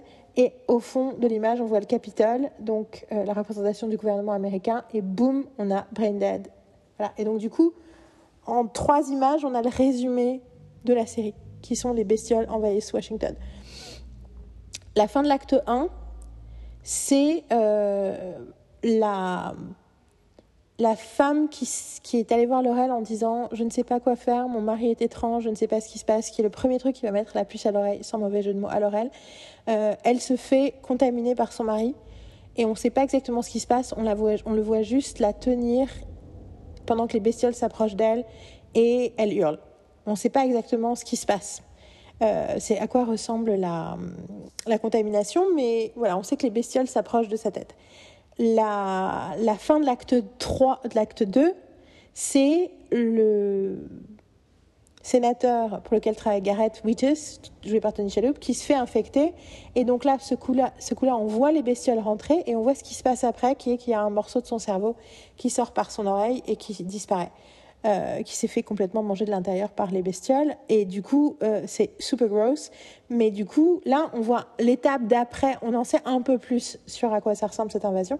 Et enfin, la fin de l'acte 3, c'est euh, l'explosion de la tête du, du professeur qui était en train d'étudier les météorites, qui est le père de Rochelle qui est la raison pour laquelle Rachel va se retrouver dans cette histoire. Et là, pour le coup, on voit quelque part ce qui se passe quand un patient, un envahi, résiste. Et donc, sa tête explose. Euh, la fin, c'est... Euh, ils ont eu une grosse, grosse défaite politique parce que euh, Tony Chaloub a réussi à convaincre un sénateur de changer de bord et du coup, ils sont passés... Les républicains sont passés de minorité à majorité et du coup, le frère de L'Oréal est passé de Majority Whip à Minority Whip. J'ai mis le lien dans le post du podcast euh, où on parle de la série avec Marine, où je dois, a priori, c'est ce que je dis, expliquer ce que c'est qu'un whip, euh, qui est une position très particulière euh, dans le Parlement anglais et américain. Et du coup, dont le rôle en gros, c'est de compter les voix. C'est la, personne qui sait qui va voter pourquoi et pour qui avant un vote. Et c'est très important. Enfin, en tout cas, en, Angleterre, c'est ça le rôle. Et je pense que du coup, aux États-Unis, ça a pris une. Du coup, tu deviens un peu chef de l'opposition. Mais euh, au départ, c'est parce que c'est la personne qui tient le. qui sait qui fait quoi et qui veut quoi dans le parti. Dans les, enfin, en tout cas, dans la section euh, de, qui représente. Euh, dans les représentants qui sont du même parti. Euh, et donc, du coup, ils ont perdu. Ils se retrouvent dans les nouveaux bureaux qui sont pourris. Et euh, elle se rend compte, Laurel, que la secrétaire de son frère euh, écoute la même musique chelou que les autres. Je tiens aussi à préciser que dans le, scénario d'origine, euh, la musique n'est pas The Cars, c'est une chanson de Dire Straits qui s'appelle Walk Something, Walk Woman, Woman Walk, Walk of Life. Here comes Johnny singing I got a woman down in the tunnels trying to make it pay. Donc voilà. Euh, voilà, c'était les choses que je voulais rajouter. Je j'espère que ça vous a que c'était fun pour vous ce podcast. C'est pas exactement euh, ce qu'on fait d'habitude en cours d'écriture, mais en fait, est-ce qu'on a vraiment une habitude? Est-ce qu'on fait pas un peu ce qu'on veut chaque fois? Et c'est bien ça le principe aussi, parce que c'est un principe de créativité. Mais je pense que Brain Dead est une série tellement passionnante, qui fait plein de choses hallucinantes en termes, euh, en termes de narration, en termes de développement de personnages, en termes de, de, de jouer avec l'actualité, avec des thématiques fortes et complexes, expliquer une forme de, de presque de, de, de, une forme d'edutainment, ou comment expliquer les problématiques politiques à travers la fiction, comment euh, développer un univers hyper riche, comment créer, euh, ajouter, enfin mêler des éléments surnaturels à quelque chose de d'extrêmement réel, voire euh, documentaire. Une super histoire d'amour, c'est drôle, c'est un thriller, c'est un mystère. C'est vraiment, c'est, c'est vraiment une œuvre remarquable. Et du coup, j'espère que soit on vous a donné envie de la voir, soit on vous a rappelé qu'il fallait la revoir et, euh, et on vous a euh, peut-être invité à, la regarder de plus près parce qu'elle mérite vraiment, elle vraiment d'être euh, vue, revue et analysée cette série. Voilà. Si vous avez quoi que ce soit que vous pensez qu'il est important de dire cette série et qu'on n'a pas précisé, si vous voulez nous remercier de vous avoir rappelé de la revoir ou de la voir, n'hésitez pas.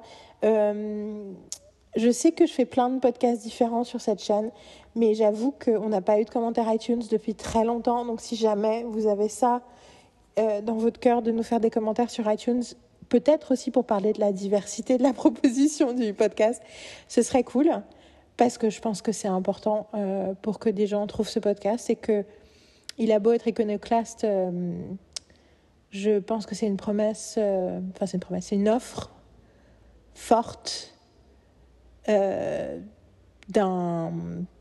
d'enthousiasme et d'intérêt et de prise au sérieux de la vie culturelle. Et euh, du coup, ben, je sais pas, j'ai envie qu'il y ait des gens qui l'écoutent, quoi. Euh, parce que parce que parce que je suis fière de faire ce podcast et de faire tous ces différents podcasts aussi variés soient-ils mais en même temps avec quand même beaucoup de dénominateurs communs euh, donc j'ai laissé les bouts euh, les bouts d'intro comme j'avais dit. Et je crois qu'il va y avoir deux bouts différents. Et sinon à la fin je vous ai mis euh, Drive to the Cars parce que j'adore cette chanson.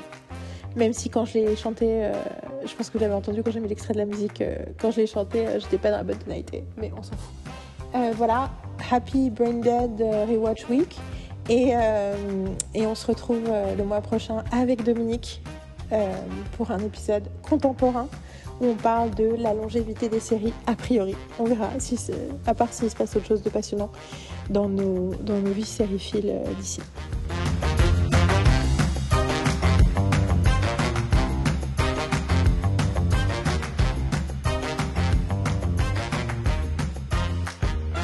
Ouais, ça y est, c'est parti.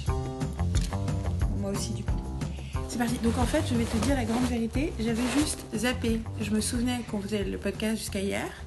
Mais ce matin, quand je me suis réveillée naturellement comme une fleur il y a 20 minutes, je me suis dit euh, Ah, je vais prendre mon temps, je vais faire ça, je vais faire ça, je vais faire ça.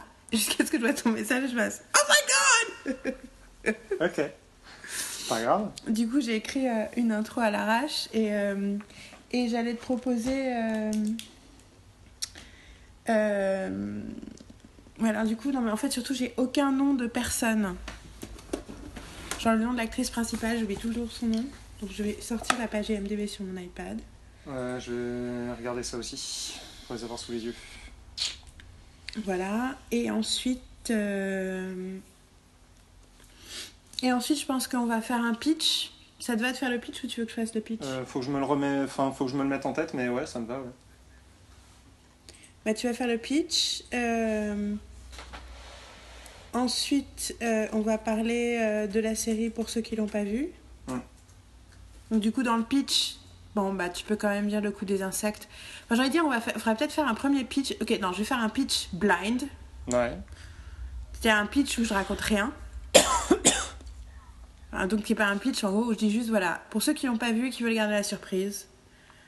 Si vous aimez ça, si vous aimez ça, si vous aimez ça, regardez. Ok.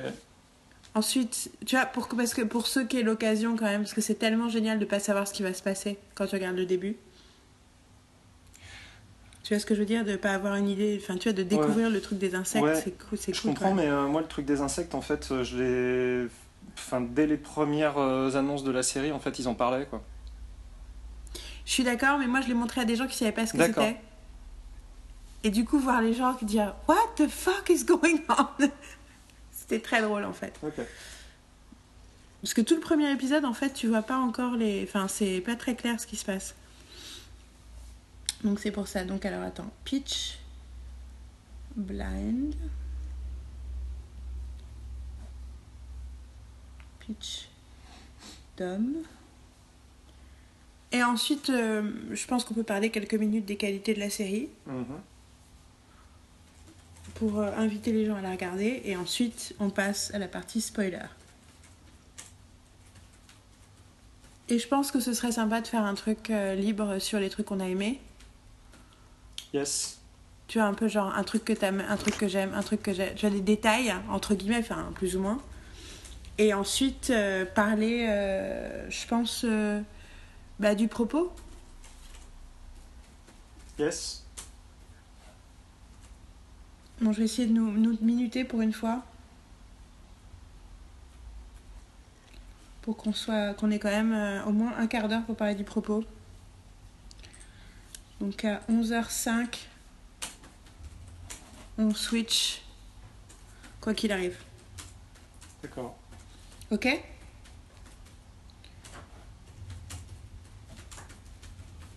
Ah, j'ai mon café qui arrive.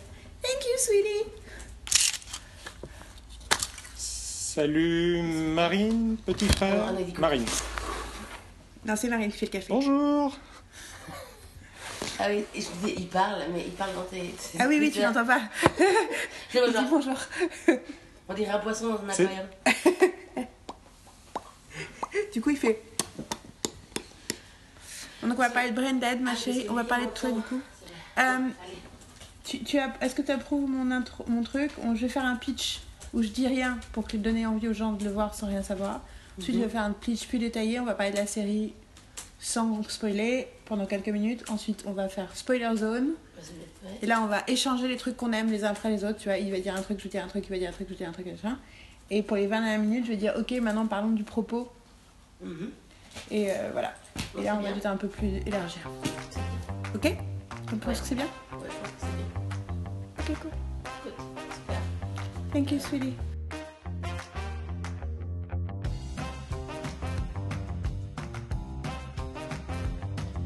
Bon, en toute logique, je devrais arrêter ce podcast, euh, notamment parce qu'il est 23h26 et que je veux le mettre en ligne avant minuit euh, pour que ça soit bien le 17. Mais je devais vous. Il y avait un bout de l'enregistrement que j'ai hésité à mettre parce que je parle d'un truc dont j'avais complètement oublié l'existence, un projet créatif qui n'a que je n'ai jamais fait.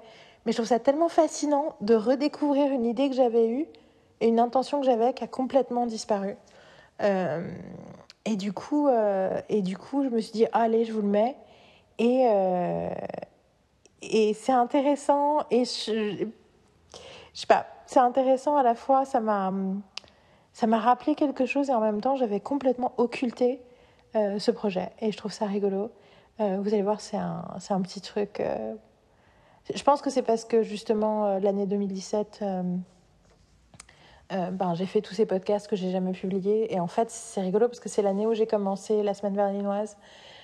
Pour ceux qui écoutent le reste de mes podcasts. Et donc, on, on sent que je cherchais quelque chose, que j'avais du mal à. Une nouvelle façon de faire les choses, en fait. Et que du coup, c'est pour ça que j'avais, à mon avis, beaucoup de projets, y compris des enregistrements de podcasts qui ont été mis de côté. Euh, J'en ai encore quelques-uns. J'ai toujours la deuxième partie de Sweet Vicious. On avait fait un podcast aussi sur Spider-Man. J'ai fait un super podcast sur euh, Wonder Woman avec. euh, Juliette, sauf que il y avait un problème de son, donc il est chiant à monter. Mais voilà, peut-être que vous ressortirez, que je ressortirai ces épisodes, mais là, ça n'a rien à voir avec un podcast. Enfin, c'était l'idée d'un truc autour du podcast. Voilà, vous allez voir. Je, j'étais là. What? Anyway. Euh, mais je trouve, en fait, entre temps, j'ai une période où l'idée de ne pas faire aboutir des, des, des, envies de projets, de, d'histoires, d'écriture, de plein de choses, était quelque chose de vraiment douloureux. Sauf qu'en réalité, entre-temps, je pense que c'est que le but c'est pas de tous que tous les projets aboutissent.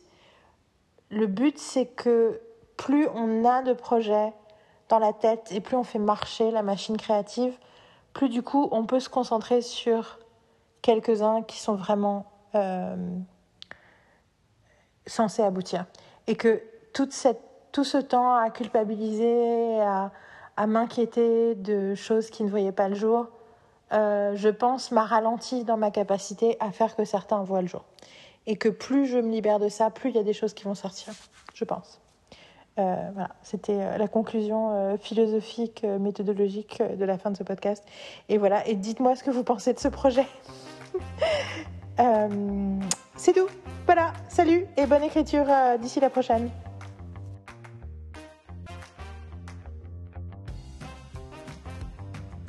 Bon, alors, j'ai pas de funny intro, mais on s'en fout complètement. Euh, T'as qu'à faire un. Moi je dis on est T'as qu'à parti. faire un précédemment dans le podcast euh, comme t'aurais fait un pré- comme il faisait des précédemment dans Branded. Tu veux dire le truc euh, pas du tout euh, à préparer qui prend du temps, abruti? En même temps, je pourrais le faire dans l'intro, euh, pré-intro. Tu sais qu'on a vaguement commencé à travailler sur une chanson euh, pour faire un ingénieur? Non. Si, parce que j'ai ma copine Kristen, tu sais, l'américaine qui était euh, avec moi après la victoire de Trump pendant une semaine. Ouais, tu m- oui. Tu m'avais raconté. qui fait de la musique, qui fait du ukulélé. Et elle a commencé à travailler sur quelques thèmes de ukulélé et on a, j'ai commencé à réfléchir à des paroles qu'on pourrait mettre et pour avoir un vrai générique. Ça serait cool. C'est clair. Et ce serait It could be the first song I ever wrote. Et je voulais la faire en anglais et en français. D'accord. Genre que le premier couplet ce soit un truc en français sur le fait d'être euh, d'être euh, une petite fille qui aime les histoires, un truc comme ça. Et puis le deuxième couplet qui serait en anglais sur la découverte des séries américaines et de Lois et Clark. Et, euh, et le troisième couplet serait en français et je pense parlerait de, du fait de. En gros, de chercher la vérité euh, universelle existentielle dans, les, dans la culture populaire. Enfin, tu vois, un truc un peu plus euh, élaboré. Et du coup, le couplet serait en anglais et en français. Et que je pensais qu'il y avait des bouts qui seraient chantés par moi et Marine et, et peut-être même un peu Kristen, je sais pas. Ça serait classe. J'ai pas travaillé dessus, enfin j'ai pas travaillé dessus depuis des mois parce qu'on a parlé et puis après il se passait des trucs, mais voilà.